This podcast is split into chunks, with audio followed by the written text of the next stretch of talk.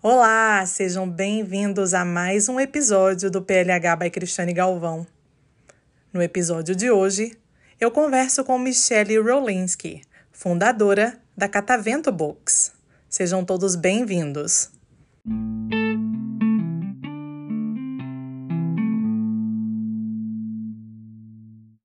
Michele, muito obrigada por participar do meu podcast. É um prazer te ter aqui. Então, por favor, se apresente, conte para nós um pouquinho sobre você. Sim, obrigada a você por ter me convidado, Cristiane. Eu, meu nome é Michelle, eu moro aqui nos Estados Unidos há 12 anos. Eu era advogada no Brasil e aqui eu estudei MBA, fiz International Business. É, hoje sou proprietária da Catavento, que é uma livraria online de literatura infantil em português. Sou mãe de duas meninas, a Chloe de seis anos e a Sophie de três anos. E a gente mora na Califórnia. Que lindo, que legal. Então você tem uma filha da mesma idade da minha filha. Ah, é? Isso, uhum. Ah, que legal. Gostosa, né? Então, é, conta para mim, você disse que a gente teve uma conversinha antes no Instagram, você comentou comigo, né, que vocês são uma família multicultural e que incluem na rotina de vocês atividades para manter o português como língua de herança. Então, conta para nós, por favor, como é o seu dia a dia com as suas filhas, mantendo o português como língua de herança. Sim, meu marido só fala inglês com as meninas e eu só falo em português. É, o português é muito presente no nosso, nosso dia a dia, né? eu estou em casa o dia inteiro, elas estão comigo, então a gente está sempre falando em português, lendo livros em português. É, se elas assistem TV, é sempre em português também. É, músicas, muita música em português, tanto quando eu estou ouvindo música, eu adoro MPB, ou sempre música brasileira, e elas adoram música brasileira também, tanto as cantigas infantis que eu ensinei para elas, até palavra cantada. Então, a gente tem um pouquinho de tudo aqui, de português. Elas gostam também muito da cultura brasileira, né? Eu sempre tento introduzir. Então, época do carnaval, a gente fala de carnaval. Elas gostam da festa junina. É, adoram comida brasileira também, arroz, feijão, farofa. É, então, a gente está sempre introduzindo o português e a cultura brasileira. Sim. E quais são as atividades preferidas delas, assim, no sentido de, da cultura? Você falou um pouquinho do carnaval, da festa junina.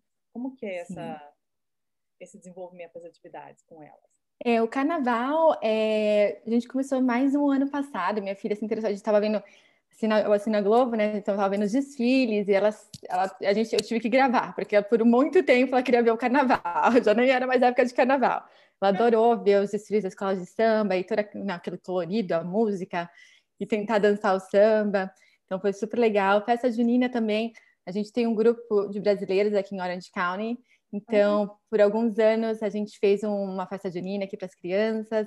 Não, já faz, né? Esse ano de, ano de pandemia a gente não tem se encontrado. Uhum. Mas a gente tenta sempre fazer nessas é, ocasiões pontuais de festa junina, tentar se encontrar e fazer um, uma quadrilhazinha, se vestem de caipira, como dá, e é super legal. Que delícia isso. Nossa, é tão é. bom quando tem essa comunidade, né? Com eu certeza. Tudo nesse sentido, porque quando eu vim para cá, eu entrei em contato com algumas brasileiras uhum. e aí a gente se encontrou ali no, no, no, no lugar para comer açaí e tudo. Menina, dali virou um grupão. Então, infelizmente, nós não conseguimos fazer uma festa, sabe? Assim, para falar uhum. assim que a uhum. gente fez uma festa junina e tudo. Mas eu quero muito, sabe, ter esse momento assim, porque minha filha também ela gosta tanto, principalmente porque ela foi no Brasil uma vez só, ela era bem pequenininha, então é. então tudo por livro, por vídeo, ela adora assistir uhum. os vídeos. Então, para ela assim, ter essa comunidade brasileira ao redor dela, é muito bom, porque com ela certeza. adora, igual você falou da questão, né, da comida, ela também é muito inteirada, assim, com tudo.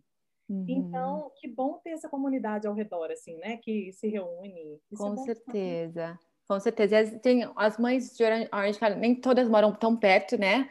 E uhum. é difícil quando começa agora as crianças irem para a escola, mas sempre dá um jeito de, numas ocasiões especiais, né, tá junto. Então, elas sempre nem sempre eu consigo em todas as, né, as, as, as celebrações, mas elas estão sempre tentando trazer um pouquinho do Brasil para cá, o que é super legal. Ai, que gostoso, bom demais. É. Então, e me fala uma coisa, você percebeu alguma dificuldade assim em manter o português como língua de herança, principalmente após a ida da sua filha para a escola? Como Com que... certeza. é difícil, né? A minha filha mais velha, ela quando ela ela foi a primeira língua que ela falou foi português, porque era só eu e ela no meio do tempo. Meu marido trabalhava fora de casa, uhum. é, a gente não tinha nenhuma família por perto, nem a minha nem do meu marido, então era eu e ela o dia inteiro em português. Então ela começou a falar português primeiro. E uhum. ao começar a ir para a escola, ela começou a ir com uns dois anos, só duas vezes por semana, eu mandava para ela por três horas. Ela, aos poucos, foi aprendendo inglês, né? Ela já entendia, né? Já ouviu, ah, mas aos poucos ela foi entendendo o inglês. E daí, quando virou, né, que ela acostumou com a língua, que ela realmente aprendeu, uhum. começou a se tornar difícil, né? Mas a gente vai insistindo aqui. Eu vejo hoje, é, com seis anos, eu vejo são fases. Tem fases que ela está mais interessada em português, tem fases uhum. que ela não está tão interessada, eu estou sempre relembrando ela, né? Vamos conversar em português, lembra de responder em português. E às vezes ela não quer e eu não forço. Sim. Porque eu acho que forçar é pior, né? Não quero que o português seja uma obrigação, quero que seja uma coisa divertida, que ela goste. Exato. E é por isso, mas eu, quando eu percebo já que ela está numa fase que ela está um pouco desinteressada, é quando eu trago um livro novo, ou algum, faço uma atividade nova, às vezes a gente vai fazer um bolo de cenoura junto e falando em português, que daí eu acho que aos poucos ela vai voltando. Sim. Mas com certeza mudou, né? Hoje em dia a língua dela, né? A língua nativa é o inglês, a língua favorita dela é o inglês, uhum. e o português, né, virou é a língua direta, né? A segunda língua dela, e ela fala e também tem, né, ainda está numa construção de vocabulário, né? Porque está sempre comigo, né? Então tá tem muita coisa que ela não sabe falar em português, então a gente está sempre conversando, eu estou ensinando vocabulário quando ela quer falar alguma coisa específica que ela ainda não sabe. Conjugação verbal, às vezes, né? também hum. sai um pouquinho errado, mas eu estou super feliz que ela está né, com seis anos e está falando, e ela consegue conversar comigo, com os familiares no Brasil. É, com a minha filha de três anos, a gente teve um pouco mais. É uma, eu falo, né? Cada filha é uma experiência diferente. Hum. A minha filha de três anos, ela. A última vez que a gente foi para o Brasil foi antes da pandemia. Então, ela não tinha. Ela tinha um ano ainda, estava para fazer dois anos. Então, esse último ano de pandemia, a gente está aqui em casa, meu marido está em casa, Uhum. Os avós paternos, né, os, os, os pais do meu marido tavam, moraram aqui perto por um tempo, então ela teve muito mais contato com o inglês. Então ela começou falando inglês. Uhum. Então eu fiquei preocupada, né? Eu falei, ai meu Deus, não, será que ela vai falar? E agora com três anos ela está começando a falar inglês. Super interessante, né? Como cada criança é, aprende de um jeito, né? Sim, exato. E interessante que é bom que você tenha as duas, né? E como que é essa uhum. questão quando você, porque eu sei que em famílias, eu tenho só uma, então para mim é mais complicado ter essa essa experiência, assim, de, de contar, né? Quando a minha filha está com, com, com, as minhas sobrinhas, por exemplo, ela se comunica em português. Mas como a uhum. gente não tem outra criança aqui no ambiente, como que é essa questão de, de uma com a outra, quando você conversa em português, elas conversam umas com as outras em português ou elas não fazem? Como que funciona? Então, a maioria do tempo elas não fazem. Acho que principalmente porque a pequenininha, eu desde desde pequenininha eu, eu né, incentivei para minha mais, mais velha falar com a irmã em português, mas para ela, o, o, principalmente a linguagem de brincar, né, por estar na escola, uhum. é o inglês. Então, ela fala mais inglês, mas tem dia que né, ela, ela quer que a irmã fale português também, ela tem essa vontade, né? Uhum. Então ela fala, hoje eu vou ensinar a Sofia a falar português. Ela, tem dia que ela se esforça também, ela faz um esforço de falar mais em português com ela. Então, eu acho que até tem ajudado, principalmente agora que tá, a Sophie está falando mais português, tem ajudado elas, de vez em quando eu vejo elas se comunicando, as duas em português, que né, não acontecia antes. Então, acho que super legal, mas é, a linguagem delas mesmo, uma com a outra, é o inglês, né? Uhum. Eu espero que mude um pouquinho, né? Estou incentivando para elas conversarem, mas é o inglês.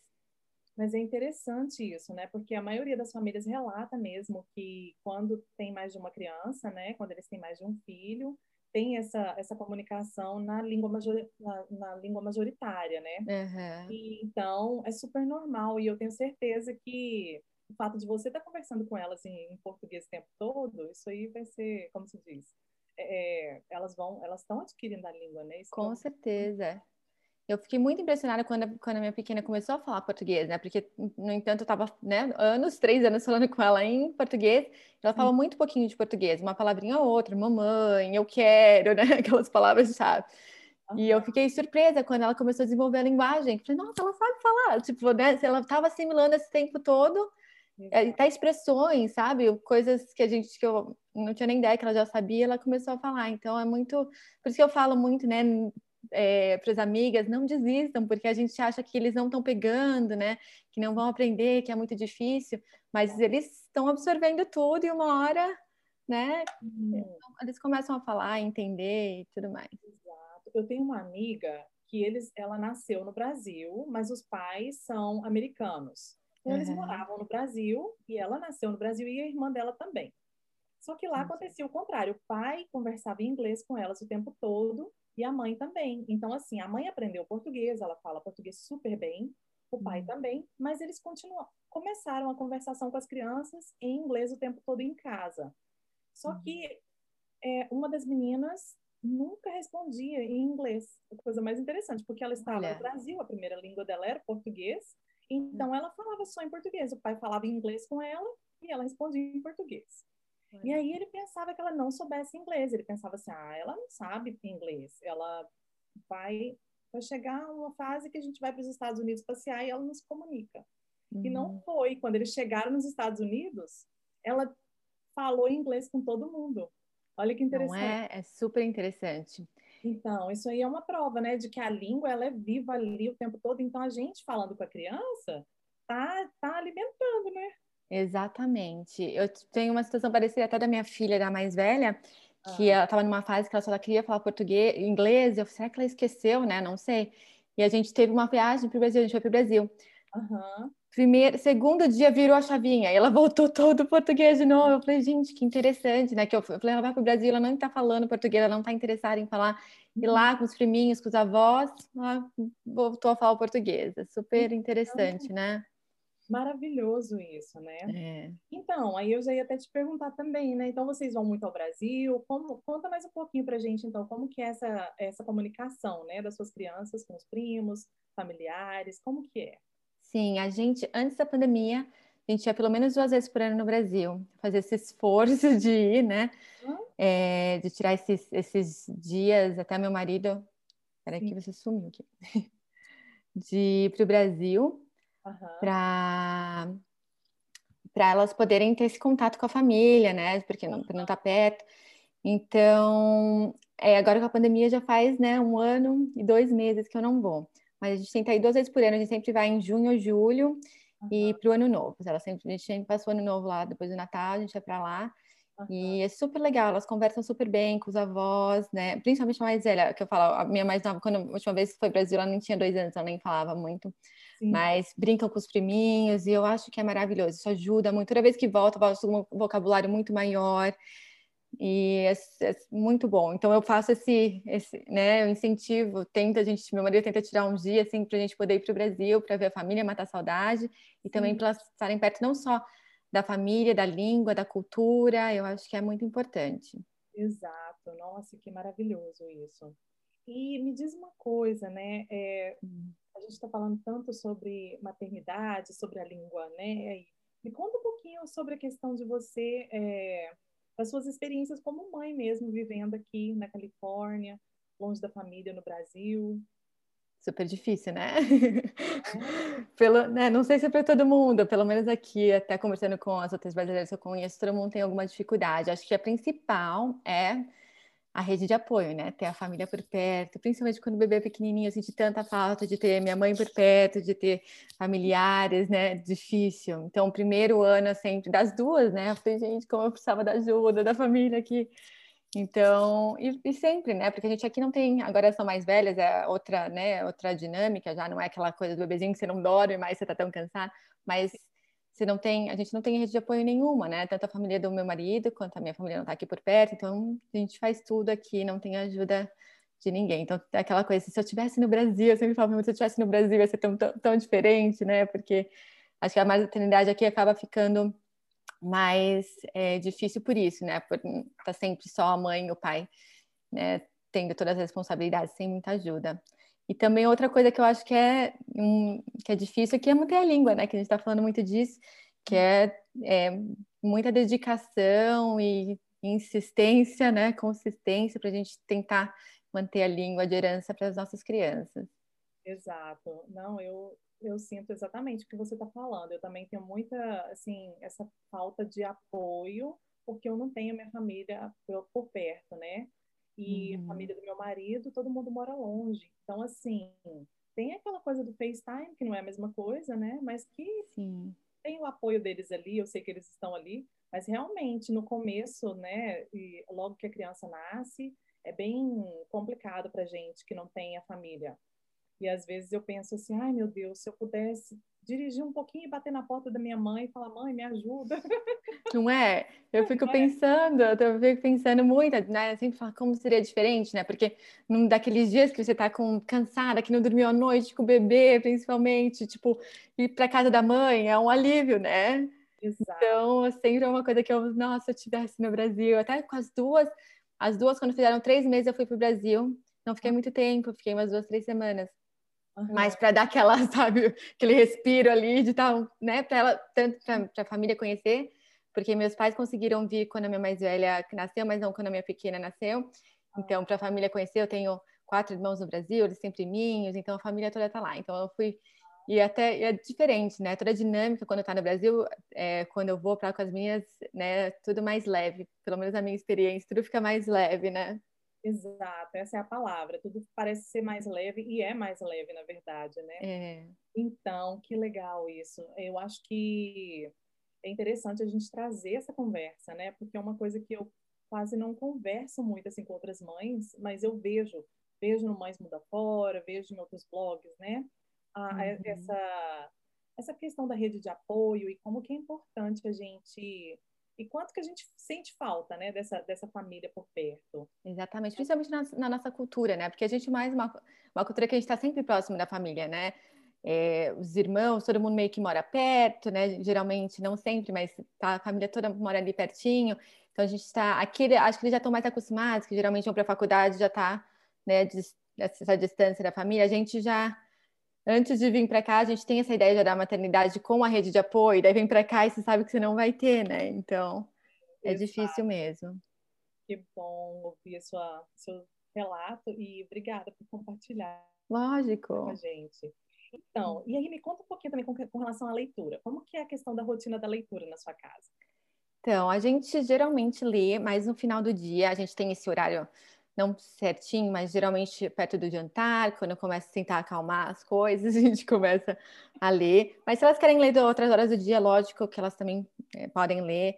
É, elas adoram, elas, na verdade, estão sempre com algum livro. Mesmo se eu não estou lendo, elas estão folheando alguma coisa ou andando para lá e para cá. Se a gente vai é, a algum lugar de carro, elas têm um livro, sempre estão folheando, então elas gostam muito de livros. Tem sempre o livro da vez ali também às vezes estão brigando por um livro, tem um livro que as duas gostam ao mesmo tempo, daí tem que, né, cada uma tem a sua vez de usar o livro, mas a gente tenta fazer todo dia um pouquinho, mais no período da noite, né, um ou dois livros, às vezes três, eu gosto às vezes de ler e conversar sobre o livro, principalmente em português, porque daí vai vindo vocabulário, né, além do livro a gente vai vendo as ilustrações e conversando, então acrescenta ainda mais na experiência da leitura, né? Exato. Então, e por falar em leitura também, né? Conta para nós sobre a Catavento Books. Eu fiquei muito feliz que você está trazendo essa, você já tem essa esse negócio aí tão maravilhoso que é a livraria de, de literatura infantil em português, né? Então conta para nós uhum. sobre a Catavento, como surgiu e quais são os livros que estarão disponíveis para nós, público brasileiro. Sim, a Catavento surgiu da nossa própria necessidade aqui de, né, como elas gostam tanto de ler e eu quero que elas leiam em português, eu tinha dificuldade de encontrar livros aqui em português, sabe que é super difícil, né? É bem limitado o número de livros que você encontra aqui em português. E eu senti ainda mais durante a pandemia, porque a gente ficou sempre no Brasil. Geralmente, quando eu vou para o Brasil, eu trago alguns livros. E eu comecei a, a ir atrás e será que tem uma possibilidade, né, de eu trazer aqui para nossa comunidade esses livros em português? E foi super interessante, porque eu comecei primeiro a mandar e-mail para as editoras, eu mandei para a Companhia das Letrinhas, para a Carochinhas, as, as editoras ali que a gente vê mais, né, da literatura, literatura infantil, e todas elas foram super. É, responderam super rápido e super interessadas. Ai, que bom, a gente não tem nenhum, nenhuma livraria nos Estados Unidos que vende nossos livros. Eu falei, então é uma necessidade mesmo, né? E conversei, conversei com o nosso grupo de mães aqui de Orange County, fiz uma, uma, uma pesquisa aqui com as mães para saber se era uma necessidade mais minha, ou se as outras mães também sentem esse tipo de necessidade. Todas se mostraram super interessadas e também compartilharam que tem dificuldade de encontrar livros, né? Uhum. Então eu falei, vamos trazer esses livros para cá, né? Então fiz o estudo para ver se ia valer a pena, se não ia, conversei com as editoras e deu tudo certo. E agora a gente está começando com 40 títulos, né? Uau. É, são 40 títulos de início e a minha ideia é todo mês trazer novidades do Brasil, quero trazer lançamentos, quero lançar aqui ao mesmo tempo que está sendo lançada no Brasil, para a gente ter esses livros atuais, né? No Brasil tem muita novidade, né? Se você segue esse mundo da literatura infantil, tá sempre um livro novo e eu tô sempre com vontade, ah, quero muito ler esse livro. Uhum. Mas eu, eu leio, eu gosto tanto quanto as meninas, né? Eu adoro a literatura infantil. Eu também. Mas, é, então, quero estar tá trazendo as novidades, trazer os lançamentos ao mesmo tempo, né? E a gente tem vários títulos, né? Foi difícil escolher, né, no começo, porque são poucos títulos para começar e a gente todo mês vai trazer mais. Mas eu tive o cuidado de escolher títulos é, de livros interessantes, livros que falam um pouco da cultura do Brasil, Sim. coisas que eu acho que vão ajudar as crianças a despertar esse interesse a mais pela língua portuguesa, pela nossa língua de herança. Uhum. É, a gente tem alguns livros, eu escolhi né, para nossa loja o Amoras, da Emicida, que está super popular no Brasil agora. Tem o da Nossa Janela, não sei se você já ouviu falar, que ele é do Otávio Júnior, ele foi o vencedor do prêmio Jabuti de literatura infantil no ano passado. Um livro super interessante sobre um menino que mora na favela e ele, da janela dele, ele narra a história dos, dos vizinhos de toda a comunidade. Então, são diversas histórias da comunidade ali, uhum. e com ilustrações super legais, super coloridas. As meninas gostaram muito do livro. É, um outro livro que é super legal, acho que para nossa comunidade eu acho fundamental, que é o livro Eu Também Falo Português, é um livro novo, não sei se você já ouviu falar, é da Renata Formoso, ela é mãe, escritora, ela mora em, na Inglaterra, e ela, super legal, é sobre uma menininha, a Bia, que fala português, mas mora fora do Brasil, e a mãe incentiva ela a falar português, para ela conseguir falar com a vovó dela, a vovó Teresa, na, pelo, pelo, pelo computador, e hum. ela fala da saudade dos primos. Então, as minhas filhas super se viram ali no livro, elas adoram esse livro, porque é muita história delas, né, que se falam, falam com os avós, com os priminhos, e tem saudades. Então, e falam português num lugar que a maioria das pessoas não falam português, então é super legal também. Tem vários livros, alguns, eu estou trazendo alguns clássicos também. Uhum. Tem aquele Marcelo, Marmelo, Martelo, que eu acho que muitos já minha filha é louca com esse livro, eu vou comprar com certeza. Ele é muito tradicional, né? Mas a gente, eu lembro de ler quando criança, né? É, Chapeuzinho Amarelo, do Chico, Buarque, do Chico Buarque. Então, esses clássicos eu quis trazer para a gente manter também, né? São livros que a gente leu e acho legal também que as crianças leem, mas também tive cuidado de trazer temas atuais. Também. Então, tem muito livro de diversidade, de, sobre o meio ambiente, sobre a cultura brasileira. Tem um que chama Pilar, é, o Diário de Pilar na, na, Amazônia, não sei se já ouviu falar, que é, é, uma menininha que vai explorar a Amazônia e daí fala um pouco da cultura local também, é super legal. Tem vários. Eu gosto de todos. Se eu ficar falando aqui, vai acabar o podcast.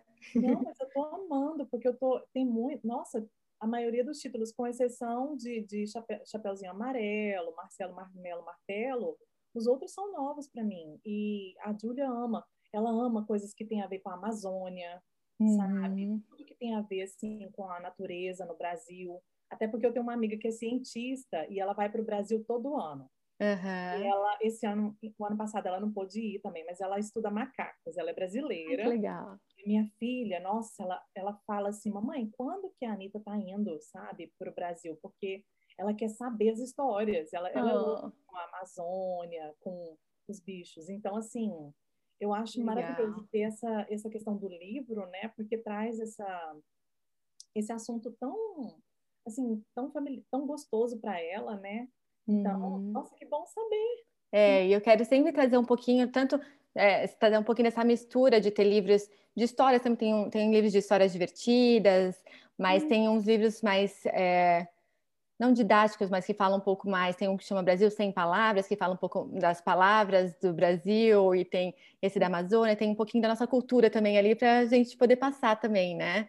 Exato. Eu acho legal. Nossa, que lindo, que maravilha.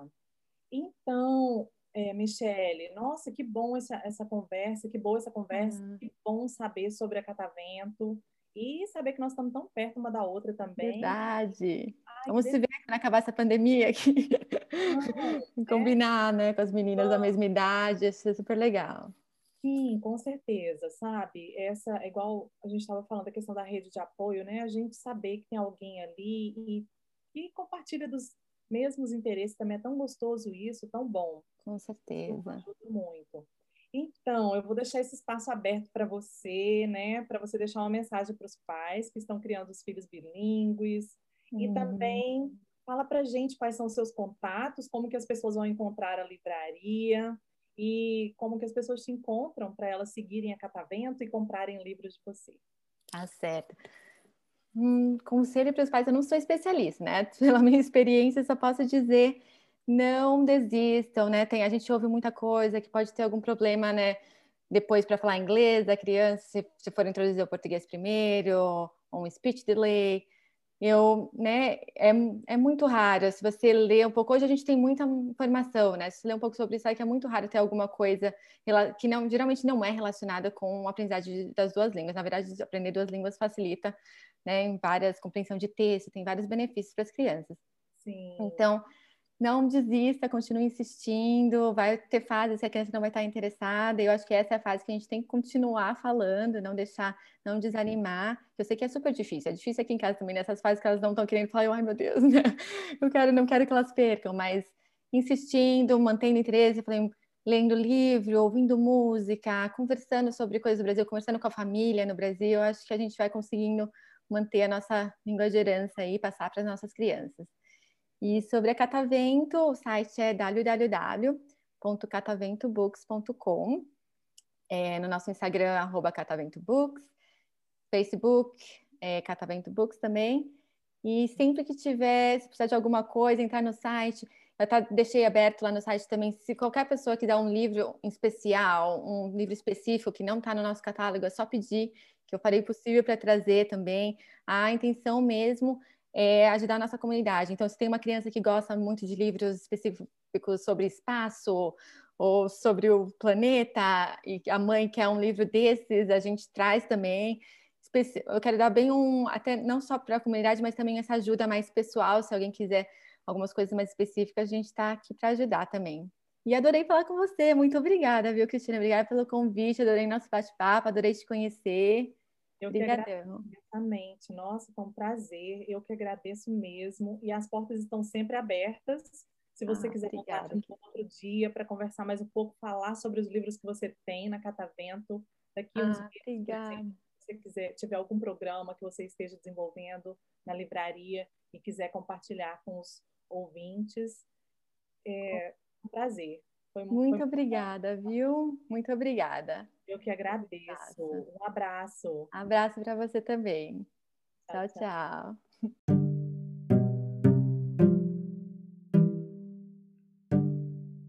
Muito obrigada por escutar mais um episódio do meu podcast. Eu sou a Cristiane Galvão e você pode seguir a nossa página no Facebook no endereço arroba PLH by Cristiane Galvão.